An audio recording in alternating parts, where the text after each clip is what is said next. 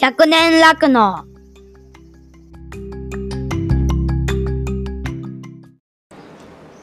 はい、こんにちは。えー今日、まさたじ青トークを流していきます。えっとですね、2時間にわたる音源になっていたんですけど、えっと、メインのテーマは繁殖で話し始めました。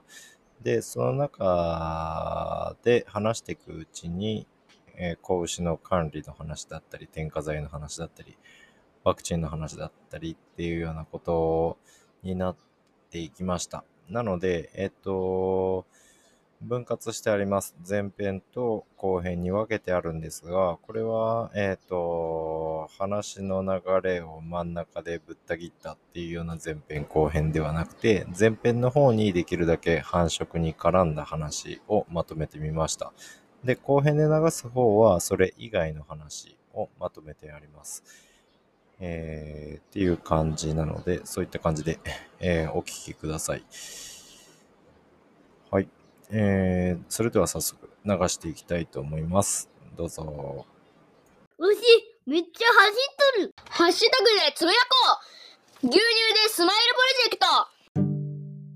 クト。今日は繁殖繁殖。繁殖の話しましょうかし。つ繁殖のお勉強ですかつ、他のネタもいけそうな気もしつつ。うんうん、いいですね。うん。実際そうだね。こう、実践的な話って俺らあんまりしてなか、来なかったか。うん、うん。で、らら酪農業界全体の話はしたけど、ポイントをついて、そんな話確かにあんまりなかったね。なかった。いやーでもうちもそれ直近で、その、うん、課題はあるから、結構気になってた。うんうんうんとりあえず、タジが気になるポイントをちょっとさ、聞いてみようよ、今回の。そうだね。うん。うちは今ちょっと繁殖が一番悩みの種で、うん。で、この間ちょっとまさに話した感じで、えーっと、空、空体じゃないな。分娩間隔が460か。うん、うまあ、ちょっと長め。うん、で、原因としては、割と初回種付けが100超えてるから遅くて、ああ、初回が100超えてる。はい。そう。で、それも一応、50日、分娩後50日、60日で一応獣医さんに見てもらうけど、うん。なんか、あの、あこれ、つけてもつきませんから、みたいな感じが、ああ、そうだね。うん回復してませんね、みたいになって、うん、はい、いいよ、みたいな OK 出るのが結局100日近くになってしまうってのがあるのと、うん、あと、最大の問題が、やっぱ夏場につけ、つかなくて、うん。うん、で結局涼しくなった10、11とかにつくから、夏海とかが、9月海とかが毎年多くて、うん。で、そう、分娩がやっぱ偏っちゃうっていう。うん、うん。うん。で夏場は、夏場は発情は来るのいや、弱いかな。来ないこともないみたい。だじゃあけどつ、けてはいるけど、つかないんだ。つけてはいるけど、もうつかない。なんか、ほぼ全滅に近くて、それでうん、うん。 今年は、あれ、4ヶ月ぐらいもう分娩がないみたいな感じ。あだいぶだね、偏ってる。だいぶ、だから本当に、今から9月産みがすごい多いから、貫入が7、8とやっぱ増えてきて、うん、うん、うん。毎年7、8の入大生産所がとんでもないことに なる。なんか、季節繁殖になって ね。ニュージーランドみたいだなと思って。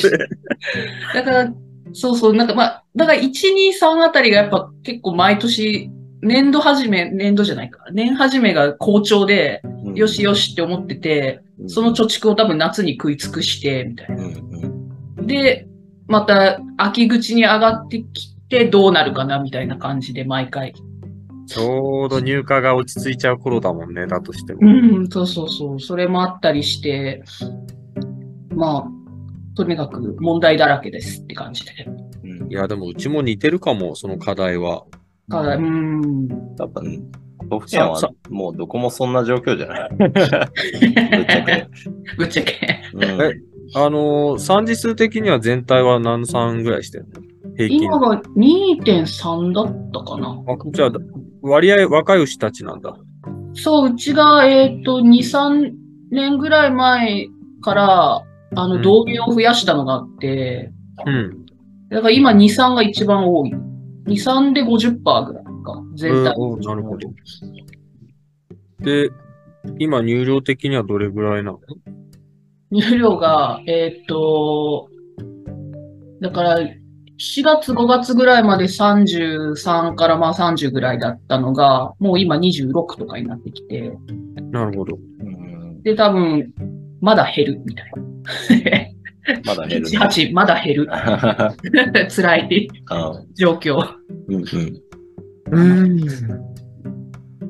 確かに30ぐらい超えてくると、ちょっと発情が弱いんだ。うん。うちも似て る。シンプルに似て る。あのそう、うちの、うちの問題も話すとね、うん。うちもね、あのーと、分娩の管理は少し、こう、改善してきて、うん。初回発情も確認できるし、う分ん。娩後の1ヶ月ぐらいで、しっかりとエコーで、うん。あの、内膜炎あるかないかを確認して、うん。でまあ、あればその都度、イソジン入れるなり、処置をするんだけども、うんそういった形で最初の方はいいんだけど、うんうちの課題っていうのが、ここのとこ平均流量が上がってきたせいか、エネルギーが終えてないというのかな。うん。うん。うん、なんか負のエネルギーバランスになっちゃってるっていうのかな。あの、産後、うん。ピークのに20日、入量がピークになっていく産後20日ぐらいまでの間にちゃんと終えてないせいか、あの、最初は自分の体力でなんとかなってたんだけど、そのうち、あの、脳臭気味になっちゃうというのかな。うんあのーまさに100日ぐらい、ようやく60日から100日の間で種付けだっていう時に、なんかちらほら脳腫になってるとか。うんうん。で、こういう状態でか、あの、無理やりつけてもつかないよねっていう話になっちゃうから、結局確かにうちも100日超え始めちゃってるね、今。ああ。うん、全体としては、あのー半分ぐらいが今もう3、3目迎えてピーク、まあ、いわゆる牛のトータル的なピークになってきてるんだと思うんだけど、うん。うん。あまあ、入量はちゃんと終えてるんだけども、そので立ち上がりも悪くないんだけど、その後の、いわゆる立ち上がりのところうんか。な。うん。そこにちょっと課題があって、結果的にはタジと一緒のような感じの100日超えるっていうのかな。うん。うん、初回受精が、うんうんちょっと、うん、そこは問題だったね。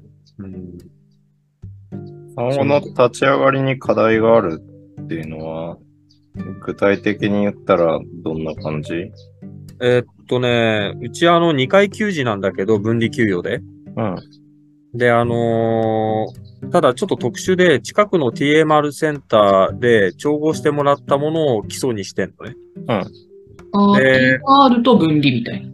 そう、TMR、本来なら TMR やって、あとは乳量と、えーステージによって、その差し餌を俺で加減してるのね。あの、こう、配合を。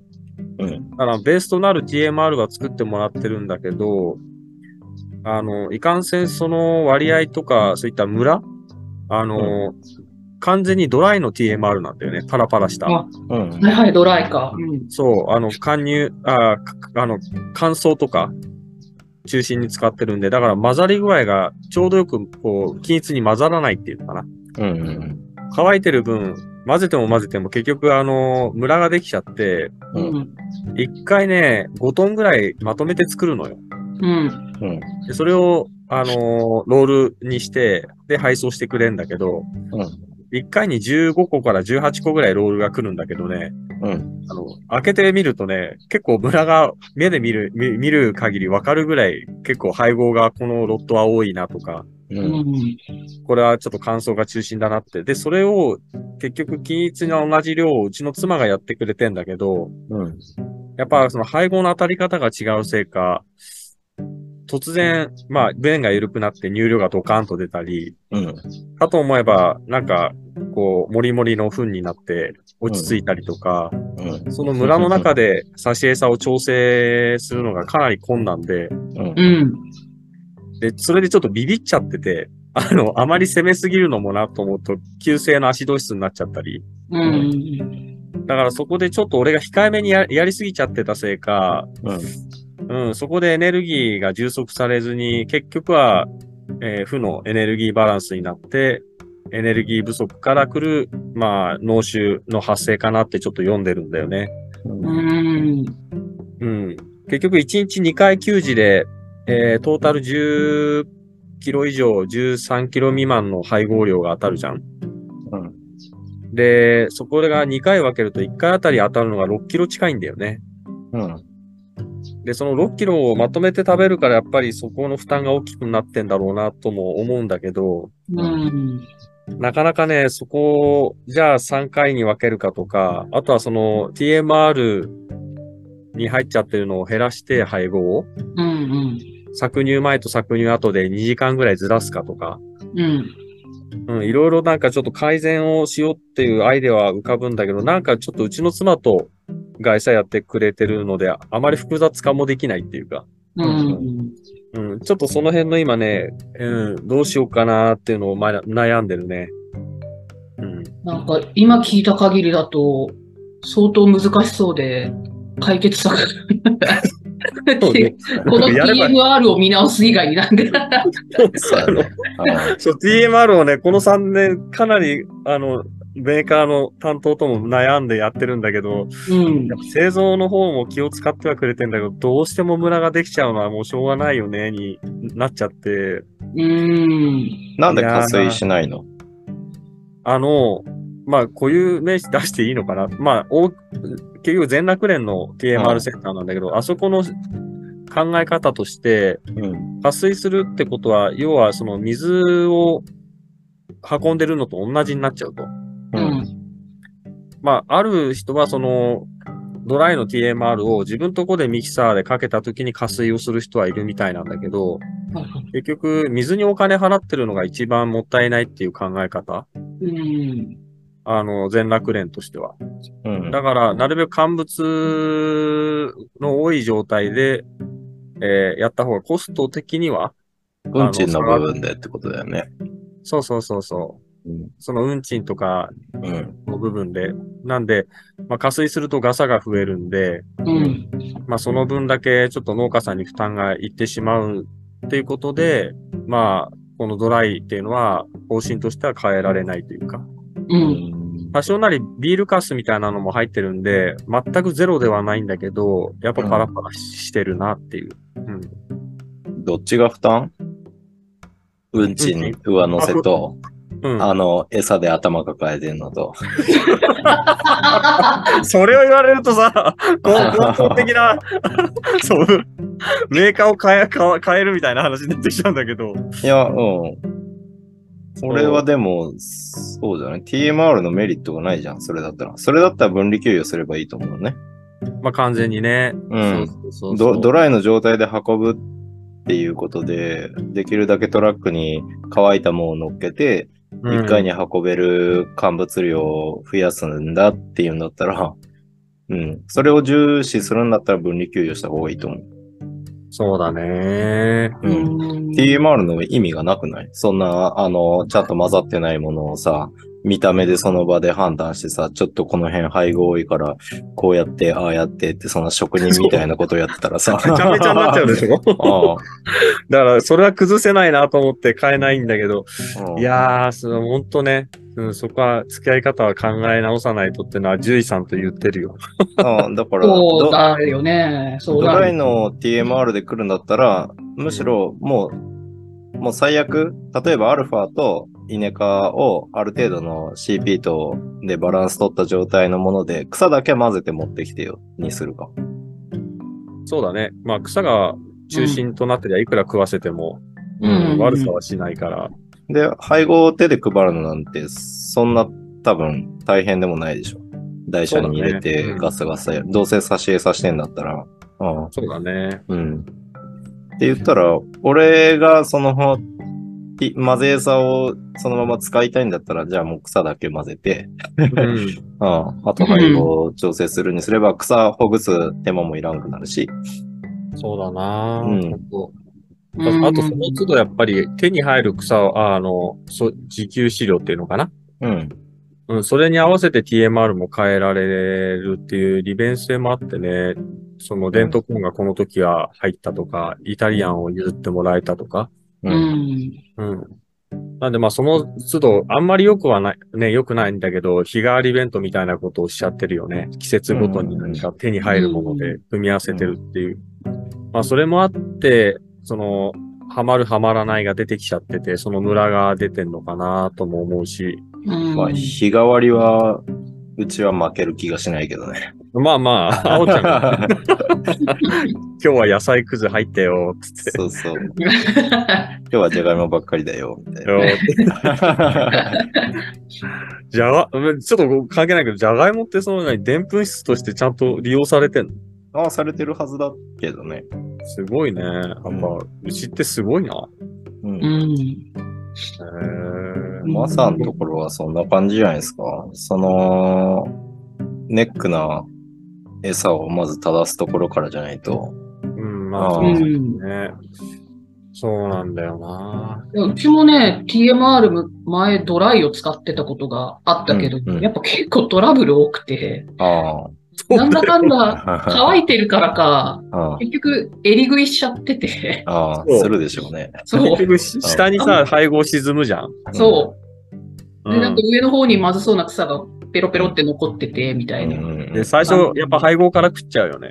そうそう。だから結局 TMR なのに若干足通しすぎ味になったりしてねそうそういうこと、そう、そうなっちゃうんだよな。そう。で、結局入室も下がっちゃって、なんかこれもう意味がないよな、みたいになって、1年ぐらい使って、結局 TMR をその、まさに加水して発酵させた、発酵 TMR に変えて、うんうんで、入室はいい。うんあでーも多分その、やっぱり、その水を運んでるのもあるからか、普通に草と配合を買うよりやっぱ高くなるうんうんし、なまあ、これはそこの問題かもしれんけど、発酵させるのにびっちり巻いて、ギュってしてるからか、うんもうほぐすのものすごい大変で。じゃあしっかり発酵してくれてんだ。うんうん、もの自体は本当にいいから、確かにその水を運ぶからこそのコストと、ほぐす手間っていう、まあ、別のデメリットは出てきたけど、うんまあでもあのままドライを使い続ける選択はやっぱなかったかなってういうんのはあったね。うんねうん。まあ、ほんとその、いろいろ難しいなぁと思って、やっぱ安い草って、まあ今や何の乾燥も高いけど、うん。前まではチモシーがべらぼうに高かった時ってクレイングラスがまだ安いんだよね。安かったんだ。うんで、あの、全楽連としてはやっぱそうやってコストをなるべく抑えて農家に還元できるようにっていうんで、あの、クレイングラスとか、あとスーダンうん。もうちゅまあ、いわゆるタンパク源としてクレインで、そ繊維質としてスーダンみたいな、ざっくりとした、まあ、それでコストを抑えましょうっていう働きかけで、あまりチモシーをという選択肢がないんだよね。ううん。んうん。だから余計、その、クレイングラスって結構パラパラしてて、ミキサーにかけるとあっという間に粉々になるでしょ。うんおーで、スーダンはかなり茎、茎というかかなり太くて、やっぱしっかりミキサーにかけないと、かえって、あの、ガサガサしちゃって、それを選び食いしちゃうとか。うん うんだからそのいわゆる投入順と投入、そのミキサーに投入する順番とかける時間っていうのも、やっぱそこそこ慣れてる人じゃないとうん、あの、新しい人が一回入った時も、ものすごいものが出きちゃったことがあって、うん クレインは粉々なのに、スうん長さがバラバラだよねーそうスーダンはめちゃくちゃ残ってるみたいな。あまあだから本当その辺苦慮してんだなっていうか、うん、その改善をしてくれてるのはすごく伝わるんで、あまりこれ言うと、じゃあ全楽連の TMR がダメかとは言い言え、あの、そういうわけじゃないんだけど、うんあの、俺の多分そういった付き合い方や、うん、その内容の中身の問題なんだろうなとは思って、うん、うんそうなんですよ。うんまあ結局何にコストかけるかですからね。そうだね。うんうん。まあ、今のが結局繁殖に課題を残してんだったら、まあ、そっちの方がお金かかってるよね、結局。うん、お金かかるという、お金のロスが生まれボてる。スが発生してる。そうですね。うん。それはもっともだわ。うん。で、まあ、ちょっと考えるわ、これは。そうだね。二人ともフレッシュチェックの時には発情は戻ってきてそう。卵巣は動いてそうだけど、とつけても止まんないでしょうねっていう判断で、結果的に100日あたりからつけ始めてるっていう感じですね。このうんうんそうだね。うん。うちの多分、うちも多分結局エネルギーバランスが負だからなんだと思うけど、うん。これを、うちが、その、乳量出しすぎない範囲でちょっと長く買おう的な考えでやってるから、うん。その、これも卵が先かのあの議論で、その、うん配合をやるから出るのか、出るから配合をやらなきゃいけないのか、みたいなうん。のが、答えが出なくて、うんうんなんか若干足りないかもと思いながらも、配合をやりすぎて乳量が出すぎたら余計ダメになるんじゃないかっうん。うん。て考えて、よくある議論やね。そう、そこ から、うん。負になってるのは分かりつつ、うんあんまり配合やるのも怖いよな、みたいな感じで、でも結局100日になっちゃってるな、みたいなうんうんうん。感じ。だとしたら、多分餌のバランスだと思いますね。あの、配合を上げる上げないで乳量をコントロールすると、まず間違った方向に行くと思うんですよね。基本的にその牛がだ持ってる能力出し切った方が、あのーやりやすいはず。うーん。うんで、配合でやるとタンパクも一緒にあげちゃうじゃないですか。っていうと、あの、乳量も出るし、出るようになっちゃうし、さらにエネルギーも追わないといけないしっていう構図になるんで、基本的に、あの、ベースに来る、その、でんぷん質だとか、あの、繊維分っていうのが、もっとさらに与えないと、エネルギーとしてはいつまでもいたちごっこになるんですよね。なので、俺が結構繁殖で困ってる人とか、種止まんないんだよねっていう人にアドバイスしてるのは、あの、配合を増すんじゃなくて、アッペンコーンとか、アッペン大麦とか、うん。それ足してあげたらどうすかみたいな。エネルギーだけみたいな感じ。そうそうそう。うん。エネルギーだけで言ったら飼料米あるいはアッペンコーンになるかなと思います。うんうん、で、えー加えてタンパクもって言ったら、アッペン大麦、うん。がいいかなって思いますね。で、あの、二人ともは、子宮とかには特に問題ないんですよね。うん。まあ、だね問題あるやつもいるけど、基本はもう、うん。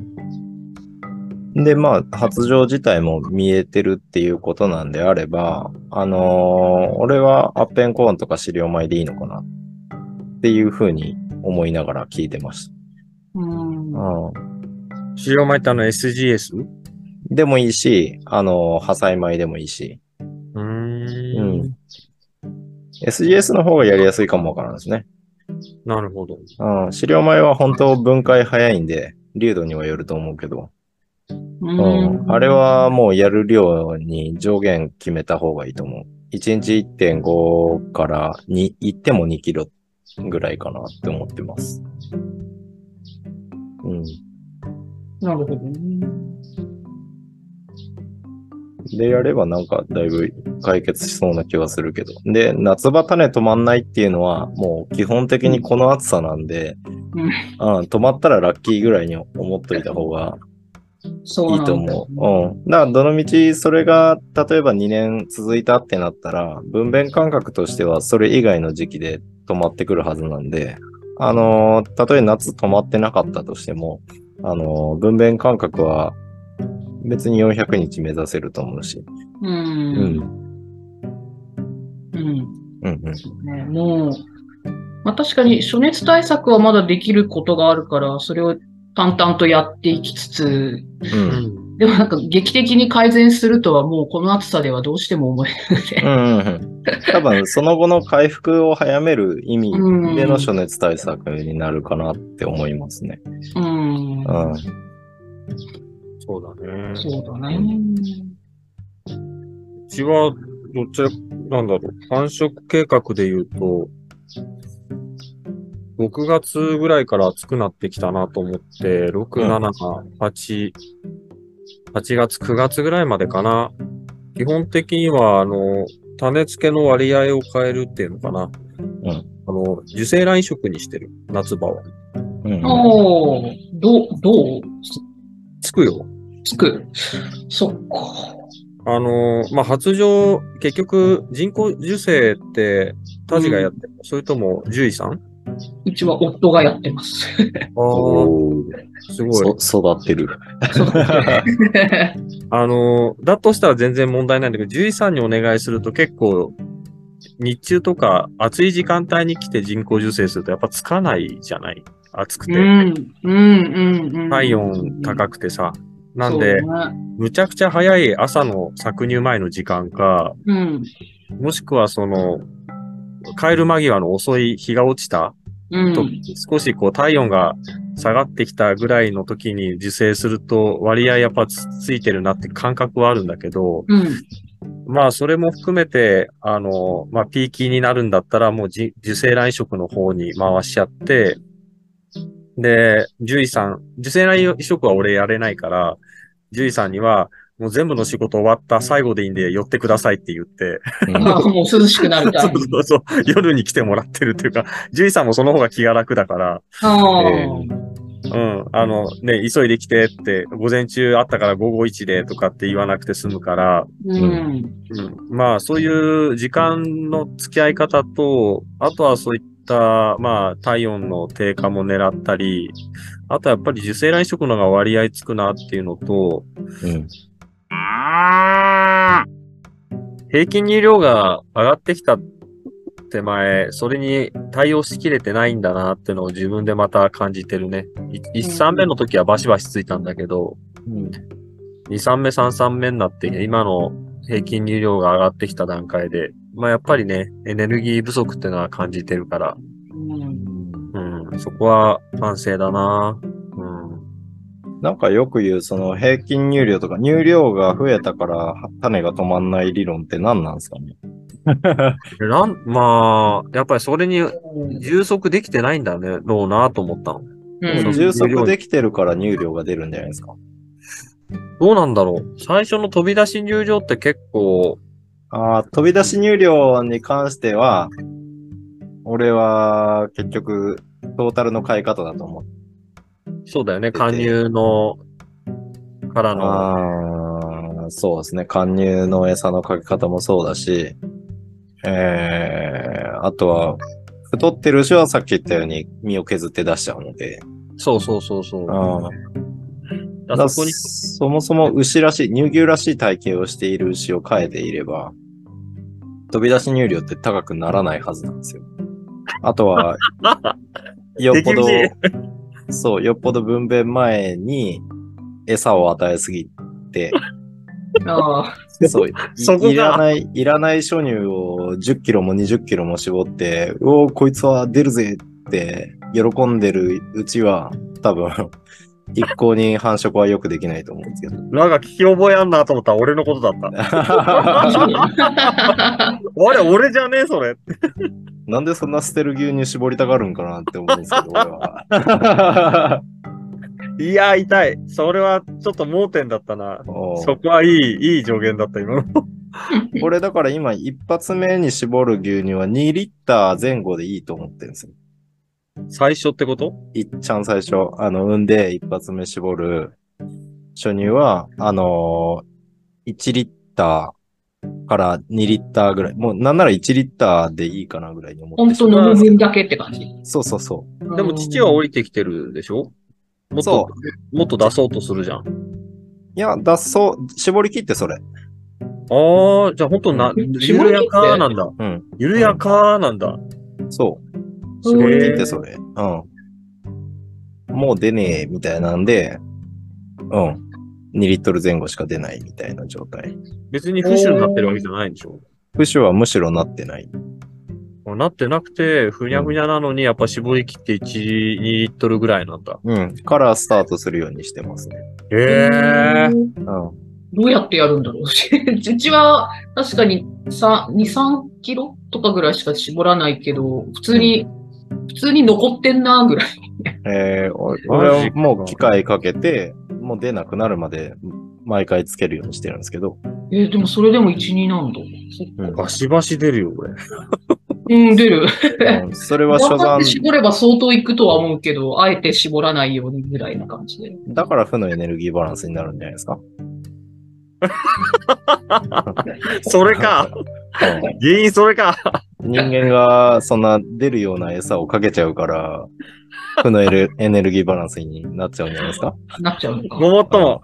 うんうんそれ か。いらないもんそんな絞ってどうするんです かか体に残しておいてあげてくださいよ。もういたたまれない。で、あおちゃんはあれ、分娩があって、確かこう3週間前ぐらいからそのクローズアップ期みたいなところをそんなに言うほどやらないって感じ。エクネルローギズアッープ一切設けてないですね。そうなんだ、そんなことあるんだ。そっそう、か。か貫入は一軍管理。なんなら未計算と一緒に買ってますね。でうーんっていう状態なんで。ええそんなやり方があるのか。うん。うちはクロースアップやっちゃってるよ。うん。うだちかもらなんかむしろそれがいいのかと思ってたけど。みんなそれがいいって言いますよね。で、乳量が出てる、出るようになったって今年の春言ってたら、貫入の管理がいいんでしょうね、みたいなこと言われるんです けど、むし別にろ。何も変えてないし。ええう。ん。だ貫入に穀類あげすぎ説は、俺はずっと唱えていて。あうんあ。ああまあまあ、それは質素な方がね、貫入にとっちゃう。うん。うん。こでいつもあれだな、生まれ落ち、生まれ落ちの子牛の大きさって、まあやっぱりそこそこの、結構割合小さめなのそれともそんなに普通うーん課題児はないけど、別に小さくもないって感じ。なんで、あの、3週間ぐらいで F1 とかホロス持ってってもらっても、この間もホロスは6万ぐらいで持ってってもらいましたし、うーん。うん。どうだ F1 ねも、うん、F1 に関しても、うちの牛はいいからぜひ買わせてほしいって、庭先でもう、うん、一箇所の牧場がもう、先住的に買ってってくれるんで、すごいね。は全然市場には出てないんですけど、そういう感じでやんだ。うんうん。それで1ヶ月ぐらいで出しちゃうのそう、1ヶ月ぐらいで。うんうん。いや、うち子牛がでかくて、なんか獣医も来たら、えー、これでかいっすね、3日みたいな感じで。ああ。だから、別に種も全然でかいの使ってなくて、それうんそういうのがあるから、むしろ小さいとか言われるのをつけてるのに、それでもでかくて、うんやっぱ加入の時の栄養なのかなとは思いつつ、やりすぎ。やりすぎなのか あいきやっ と。いろいいろいろ負担かけてると思うんですよね。そうすることによって。うん。でで、生まれてからゆっくり増やす。そう、勝手に増えてくる。勝手に増える。うん。まあ食べてね、その後。うん。うん。うんだそか、うからピピーク乳量で言うと、どれ、産後どれぐらいまででも、そのピーク乳量に達するのだいたい、やっぱり60日目ぐらいかな。ああ、じゃあ、やっぱ緩やかなんだね。だと思う。だからよくなんか30日ぐらいでピーク来ますよねって聞いてたら。そうそうそうそいうや。ーそりゃきついやろって思いながら。ドガーンといって、 うんで、ごたごたと種止まらんくて、でう、ん回復に時間かかって、ちょっと乳量が減り始めたかなぐらいでやっと止まり始めるみたいな、うー。うんん、のではなくて、うん、まだ乳量増えてる最中に60日目来て、もうその発情で種つけたら止まってるみたいな、すげえな。うん、イメージですね。まあ、牛にも当然よりますけど、個体差はありますけど、いや、でもそうなのかも。うちはピークほんと早いと思ってて、そう普通に30日ぐらいにはピークになってるから、うん。まあ、だよね。種付けが始まる5、60日ぐらいだと、なんかもう痩せてきちゃってるんだよね。痩せ続けてるんですよ ね。そう痩せ続けてる。だぐらいのところでつけましょうみたいになっても、まあつかんよなって結局なるけど、うんそういう意味ではピークがやっぱ早すぎるのかもしれないな。うんうん。まあ、それで終えてりゃいいけど、やっぱり入量に応じてやろうとしても限界はあるからね。そうそうそう。あるある。うん。で、体脂肪動員が起こってるうちは、あのーいくら配合でおおと思っても追いつけないと思うんですよ。うん。うん配合やっそこたですね口から入ったもんで出ちゃうし、うん。で、出すもんだから体脂肪も動員し続けるし、って言ったらどっかで枯渇するまで体脂肪が、うんもういたちごっこ状態。で、体脂肪がもうなくなりました。もう出にくいですっていう状態になったら乳量が横ばいか、くんと下がって、そこから口に入ってた配合でもってエネルギーが充足されたと判断して、まずは肝臓の回復。それだけ長いこと体脂肪動員し続けてきたので。うんうん、肝臓の回復が先に起こって、で、肝臓が元気になってきたら、ホルモンの代謝が正常に行われるようになるので、明瞭な発情が見えるようになる。で、あ、発情来た来た。あ、いい卵だねって種付けして止まるっていう流れなんで、すげえ時間かかると思うんですよ。かかる。うかかってる。ん。なの絶賛で、かかり中です。根本的にその分娩後に乳量を出させすぎない。で、要はその産時の中で乳量をできるだけ絞る、絞り方を考えた方が良くて。で、そうしようと思ったらさっき言った貫入器に餌を当てすぎないっていうことと、あと、太らない牛を作る。太らせない管理をするっていう。そこなんだよな。で、そのことの始まりはおそらく貫入なんですよね。貫入の時にそんだけ与えて乳量ドバドバ出すような牛にするから、配合を当てないと、あのー全然エネルギーが追いつかないってなったら、もうそこから、あのーさっき言った肝臓回復して発情来るまでの間、今度、性の、あのーエネルギーバランスになった時にも結構与えムチムチに続なけってないと、あ そうそう。で、一気に太るはずなんですよ。 そうそう、太ってる。ああ でもタレつけようかなって見たら、おいおい、こいつって、 この間こんな太った、太っとったかなみたいな。和牛和牛かよっていうような。そう。出荷前に 仕上げに入ろうとしてるのに。仕上げに 入っテッカテカになってんだもんテねッカテカになってる。ていうような栄養状態になってるはずなんですよね。うんなので、ずっと言ってるので言ったら、まず、その育成牛を、が脂肪が乗らない牛に仕上げる。でかい牛を作らない。でかくしない っていうことを、まず育成の時からかん、うん、気をつけた上で、さっきの分娩前。で、産んだ後にしっかり、あの、惜しみなくエネルギーを与えてやると、あの、太りもしないし、食った分で乳量が出るんですよ。うん。うん。で、乳量が増えて頭打ちになるっていうことは、あのエネルギーとしては充足できてるはずなので、うんうん。で、もうその間に種を止めてしまう。うん。っていう感じかな。あとはもう止まっちゃえば何とでもなるじゃないですか。さじ加減で。うんうん。太ってきたなって思ったら餌を落としていけばいいし。うん。なんなら今の牛で、そもともと太らない血糖だったり、太らせない育成管理をしてた場合は、食った分全部乳に変わるんですよ。うんうんうん脂肪細胞が少ないんで、あの、脂肪細胞にエネルギーが取られないので、食えた分は基本的にじゃあどこに行くのって言ったら乳に変わってくんで、ってああ、なるほど。言ったらその種が止まった後も乳量が出る。うんうん。なんでその3時で乳量は出る牛になるっていう感じなんで。うんうん。なるほどね。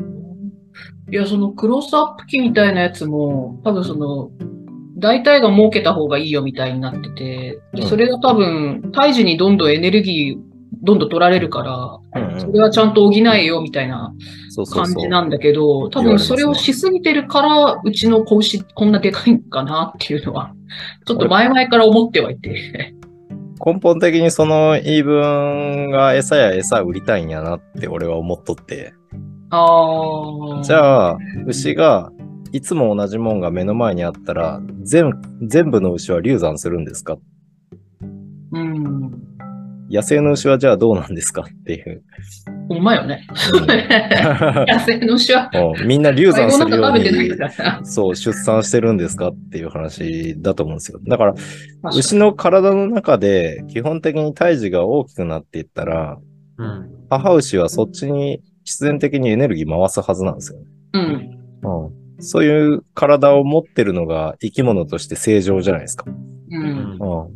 わざわざ口から入れるものを増やしたら、じゃあ、例えば母牛がそういうメカニズムを持っていたとして、でかくなった胎児に対して、もう、ほっといてもエネルギーを持っていくのに、さらに口から入ってくるものが高タンパク、高エネルギーになったら、血流の中に乗るエネルギーって、さらに増えるじゃないですか。うん。って言ったら、甲府市さらにでかくなるやんっていう。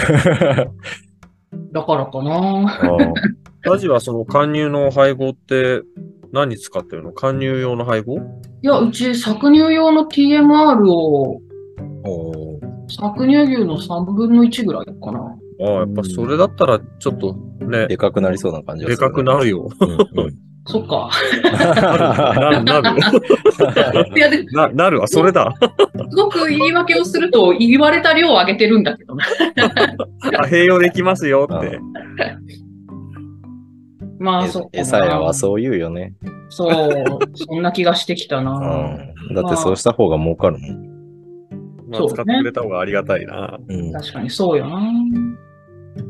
もっと減らしていいんだろうな、全然。うん。まあ、いわゆる素飼料の方をあんまりと充足させてりゃ、うん。あれ、でも、あおちゃんはそれ自体は WCS だっけ一本一本でやってる。時期によるけどね。今はもう、あの、去年取れたやつはなくなっちゃったんで、今輸入乾燥になっちゃってますけど、それは何やってるのスーダンとバミューダ。ああ、出た、バミューダ。うん。 どうなのいいのバミューダいいと思うよ。ほんと。う。俺まだやったことないんだけど、バミューダってなんかあのし、まあ、芝みたいにすうんんそうそうそうそう。細いやつでしょ。うん。そう。バミューダのストローをやってますね。うーん。うちは一時期上げてたバミューダ。すごい価格が他のに比べたら安い時期があって、安いよね。好んで使ってて、うん。結構良かった。うん。よ細くて食べやすいのか、サクサくク食べるよね。食べて。うん。で、腹持ちもいいし。腹持ちがいいくて。だけそうど、なんだ。価格が結局もう上がってしまってて、うんうん。そっと離れてしまった感じ。う でも良かった、バミューダは。まあ、配合いっぱいやる人は、ストローは必要ないですよ。 うん。 だって、餌濃くしたいんでしょっていう。いやいやいや。それこそまあでもね、スーダンで腹持ちさらに繊維質の塊みたいなもんだし。スーダンはね、バランスいいと思うんだよね。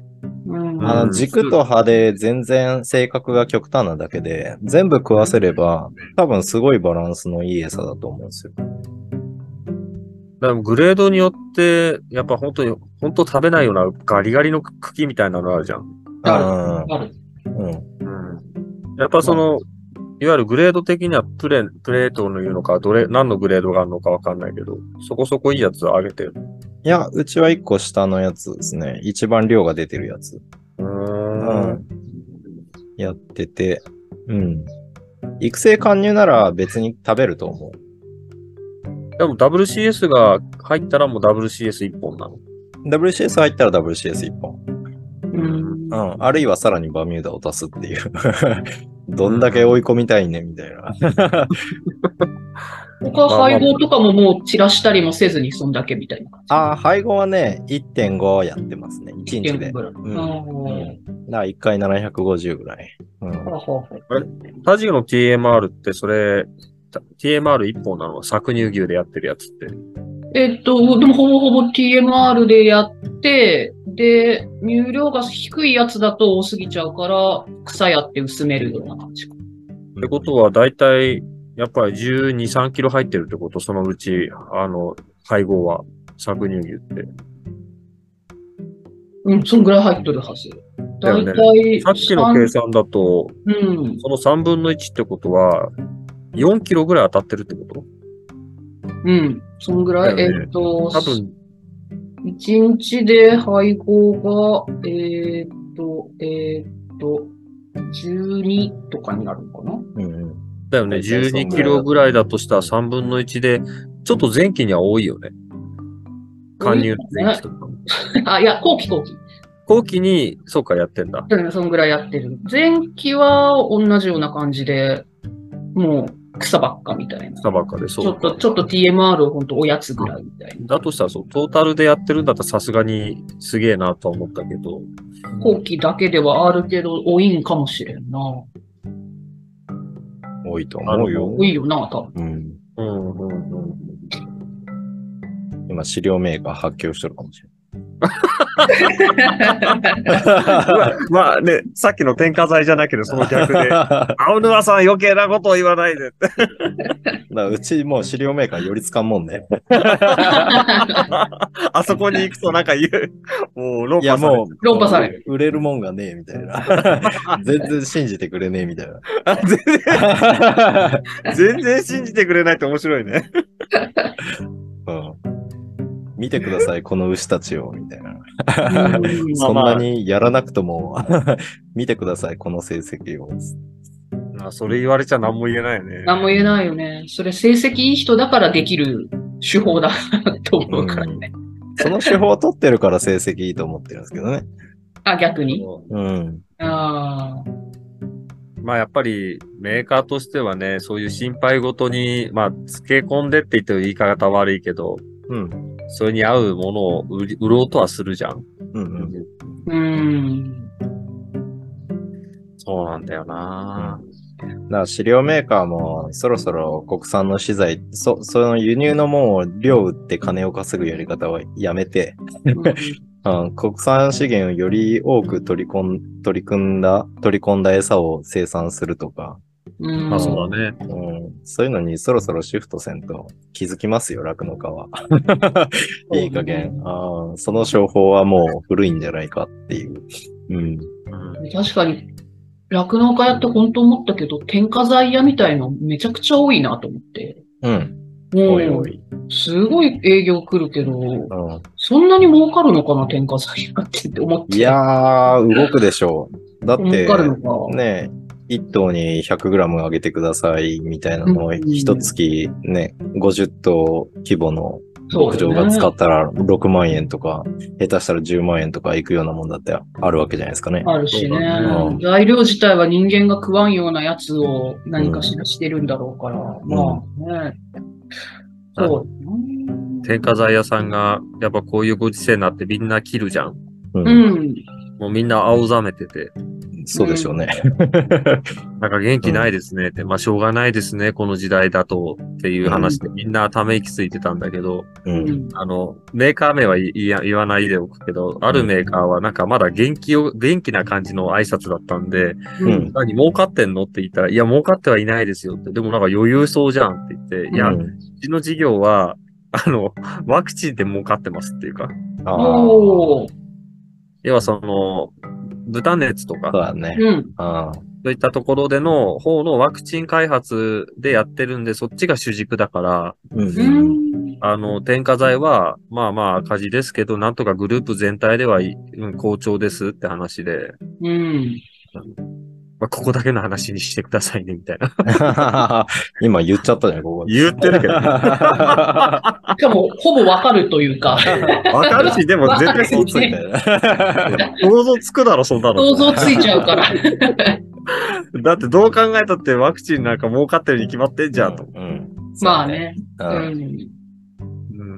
まあでも、ワクチンで儲けるのは商売としては正当というかね、うん。と思うから。うんうんうんまあね、うんそこに開発して注ぎ込んできたものがバックとして帰ってきて帰っるて。くるならう。ん。うん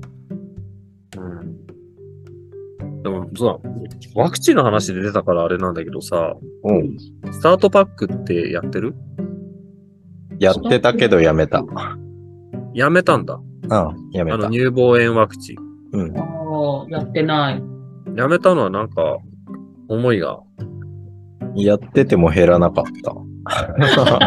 あ基本あ、的に。 じゃあやめるわ。うん。多分、あおちゃんとこで出てたものが、いわゆる環境性の連鎖球菌だったりしたわけか。ああ、でも、いやー大腸菌も出てるけどね。うん、大腸菌出てるけどね。うん。なんかね、スタートパックってそういった大腸菌だの、ブドウ球菌だのっていううん、うのにん、効果があるよっていうか、うん、うん。そう、連鎖球菌はその該当しないんで、うちなんかは結構大半、もうほぼ8割9割は連鎖球菌なんだよ。うん、うん。つなぎは連鎖が多いと思うね。うん。どういうわけか知らんけど。だからまあそれを考えると、じゃあスタートパック意味ねえかなと思って使ってはいないんだけど、うん。うん。まあそういうワクチンってやっぱあるんだなってか、みんどうみんなどうしてんだろうと思ってたからさ。使ってるところは使ってるよね。うそうそうそうそう、うちはね、こう、こいつは大事みたいなやつが、やつにって感じ。ああ、うー。なんんだろう。 こいつだけは、みたいな。こいつは、こいつはなんかもつかせたいみたいな。で、やってるけど、効果があるかはちょっと頭数が少なすぎてわかんなくて、なんやってないのはなんか、あんまりいい、本当スタートバックやってよかったですってなんか聞いたことがないああ。のかな。 SNS 上では、あああ、うん。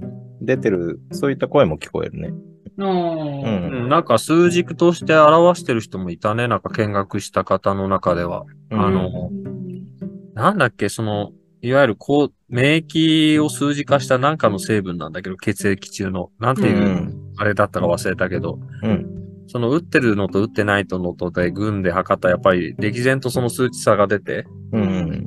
確かあれ、貫入、しゅお産前の20日前だっけあれ ?20 日前に1回打つんだっけそうそう。うん。予定日の20日前だから1ヶ月前ぐらいに1回打って、で、3回打つんだよね、あれ。 3回3回。う。あれ、お産の直前だっけお産、次は2回目いつだっけなんまあ、産んだタイミングぐらいだよね。で、そこからさらになんか1、ヶ月後みたいな。うぐらいだっけね。うん。そう。で、そうやってやってる牧場がいて、それを測ったらやっぱり他の牧場との血液中のなんとかっていう、まあ物質が全然違って、うん。でもやっぱそれでも3回打った時に明らかに非乳抗菌になると、やっぱその数値も下がってくるみたいで、うん。 1回途中で4回打っ試しに打ってみたことがあるんだけど、やっぱ打ったら打ったら上が上がるんだってね。うん。う4回ん。うんそうやね。うんまあ、なくなるとか消えるわけじゃなく、緩和さするっていうだけのことなんだけど、うんうん、まあまあ、効果はありますよとは言われたね、その時には。うん。うんうん。そう、うちは前のあの、いす働いてた牧場、うん。 1000頭規模のでかいとこで、そこでスタートバックをやろうって言って始めたけど、うん。あの頭数で、うん。そ の牛に合わせて打つタイミングを異なるのを3回やるのこれが、ないよあのね。普通になんかこれ現実的に無理って いう。ああ、ああ。わかる。つ、つなぎとかならね、ままだだ対応可能だろうなって思うんだけど、フリーになってくると、そこの手間もあって、うんううんん。で、うちスタンチョン自体ないし、ううんん。産む前の30日の牛をまずロープで捕まえて、注射ワクチン1本打つた めに追い回してとか、もう30分くらいかかっちゃうね。うんもう最初の1投目で嫌になるよね、うんうんそういった理由もあるけど。うんあ、そっか。じゃあ、そういった今で言うと、なんだろう。ワクチンってトータルで何か使ってたりするうちは、講師の時点で肺炎ワクチンなんだけど。へえ。俺は赤羽だけかな。あ、本 当あえっと、異常酸4種か。だから赤羽とかな。あ、ああ、異常酸4種と、ぶっちゃけ下痢とかあの肺炎のもやった方がいいんだろうなと思いつつ、なんか今まで無事できたから、うん、俺も肺炎出ねえしなって思って。いつか 来た時にやっときゃよかったと思うだろうけど、みたいな。肺炎ポコポコ年間で1、2頭出たりするの。うんうんうんうんで、出ると周りに少しこう、咳払いする牛が増えてきたなとか、うんうん、まあそういう中等ぐらいは出るね。うん、それぐらいはいるよ。全くゼロではないけど。うん。だから、その子でなんか取りこぼすのはなと思いつつ、それで肺炎ワクチンだけ打っとくと、まあ、咳払いしててもなんか元気よく飲んでたりとか、うんうんここでまあ治療を早期にやれば全く問題なく回復していっちゃうんだけど、うん。それを、その前はね、かなり重篤になった牛も出出しちゃってきたんで、うんうんうん、そういう経験があるとね。うんそうだね。ちょっとそれでワクチンを打つようにはしちゃったかな。うんそっかそっか。いや、でも勧誘の買い方か。ちょっと改めて考え直そう。ううんん、俺はそういう理論でやってるので。ちょっああと牛乳をね、な出しまくっちゃってるような感そうじはする、そう絞。絞らない牛を生産、あ、牛乳を生産させるって何って話そうね。になっちゃ確うかに。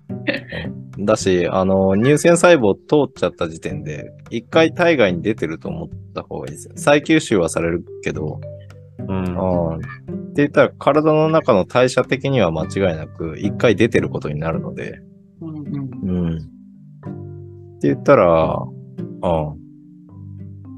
体脂肪動員をさらに刺激する結果にもなると思うし、うんなるほどね。だから低カルにもなると思うし。うん。だから、低カルの、低カルは本当にないですよ。ううんん。うーん。低カルはもう4年ぐらいは見てないですね。うんうん。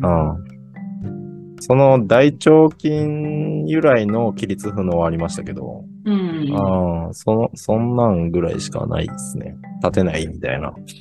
そっあのうん。日あと常的に、うん。日常的にこうマグネシウム、あ、違う、日常じゃないな。貫入期の間で何か、その、なんだ、ミネラル的なものは何かやってんのああ、ビタミン剤はやってる。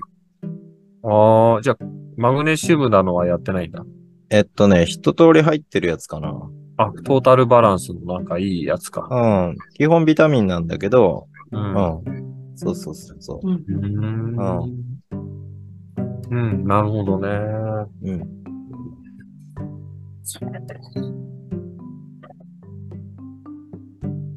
いや、今いろいろと、うん。頭の中で問題と解決が見えてきた。うんうちもだから技、技術でなんとかしようとする前に、まずその目の前の牛が普通に過ごせているのかを意識してやると、結構、あの、答えは見えてきたりとかするかなって思う。なるほどね。うん。うん。その牛は普通の状態ですかみたいな。問題あり です。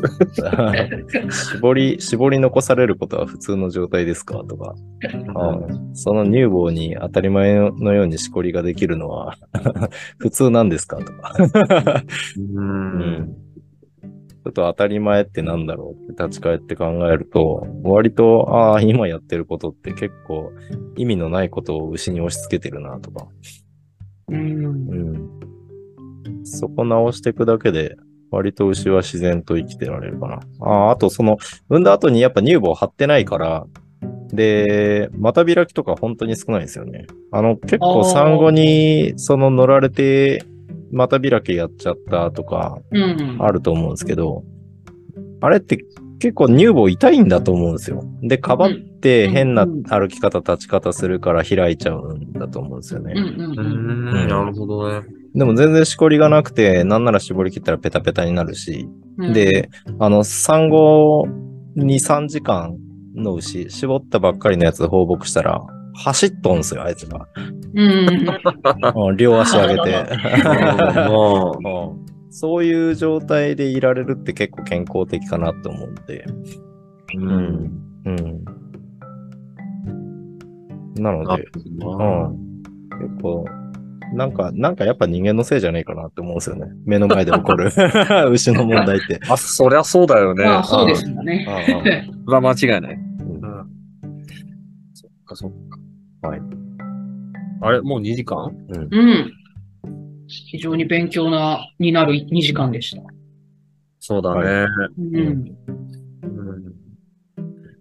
そっ か。餌屋が一喜一憂した2時間だった。すごい喧嘩を売ってしまった結 果。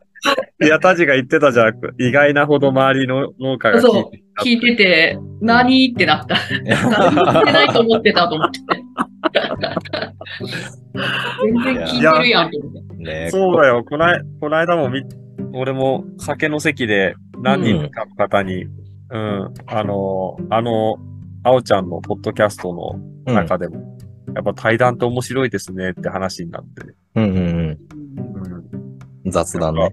そう、あ り、ありながらなんかこの3人のこうトークは面白いですって言ってくれて、ありがとうございます。ありがたいっすよ。ありがとう。過激な話せんにはいけんのじゃないですそれでプロレス的な、見せ るか。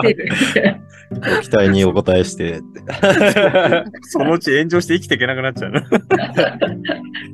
俺赤コーナーね、みたいな。討論的 な。いいじゃないですか。まあでもね、そう、たまにはこういう繁殖だとか、ポイントついた話し合いも面白いね。うんうんいや、本当本業だった感じ。うん本業の話というか。技術的には、うん、全然もう確立されていいぐらいに研究はされ尽くしてると俺は思ってるので、う。うんん、よくあるその牛の能力がどうこうっていうより根本的に目の前にいるのは牛なんで、うん。うん、その牛が出せるから出してるだけであって、うん、人間が出させてるなんておこがましいことを思わない方がうん多分答えが近づくかなって思います。なるほど。うん別の例えば、なんかこう、牛のまあ能力が伸びてきている中でも、飼い方の根本は一緒なんだけど、たうんなんか10年スパンで根底がこう、ガラッと変わるような技術だったり、アクションがあったりすると思うのね。うんうん。なんか最近じゃあなんか海藻の粉末食わせてさ、ああ、はい。メタンガス排出抑えようなんて話あるじゃん。やったことありますね。あ、やったこともあんだ。うん。メタン言われる前からやってましたね。うん。実際何試験としてどうか、効果あったのいや、試験まではやってないです。要は現場レベルで、ああ、その指向性あか。ーとか、メタンの発生量がどうこうなんて測れないので、ううん。ん。うん。知らんけどっていう感じですけど。ねまさかそういうところまでちゃ、ね、着目してくるとはとは思いながら。うん。うん。だから、基礎になってるメタンの、呼気中のメタンのデータっていうのが、そもそもそれが合ってますかっていうところから今、立ち返ってるみたいなんで、うーん。ああそのデータが本当に正確なんかっていう。うん。で、測るすでか。うん。だって、いなんかガスマスクみたいなのをつけるしかないのかね。や、なんか部屋の中、本当密室の中に入れて、どうのこうのみたいな感じでしたけど、ええあそれがもう30年前とかの研究なんですよ。ああ、じゃあさすがにちょっとそれはデータが古いと。そう。だし、食ってるもんも絶対違うじゃないですか、今の牛と。そうだうん。うね。ん。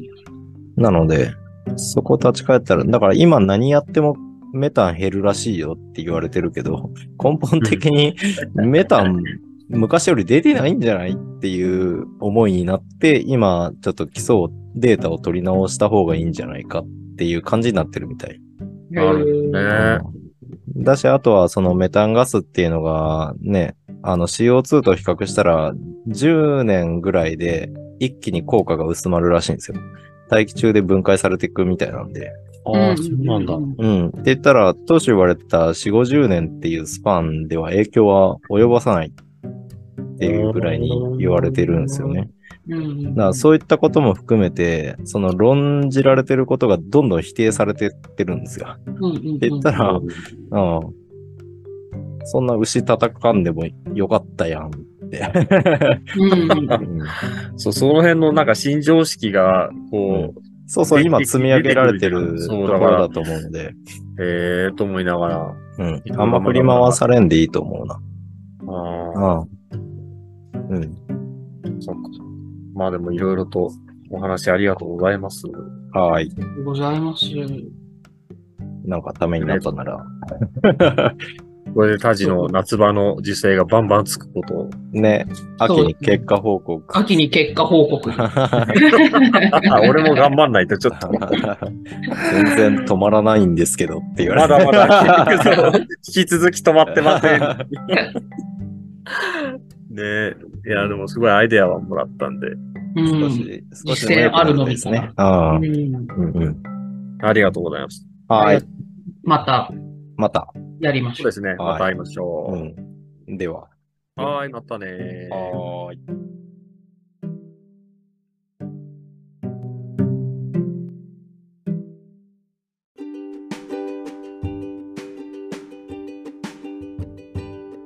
はい、どうも皆様、こんにちは。岡山小橋ランドのコバちゃん。俺コバちゃんって。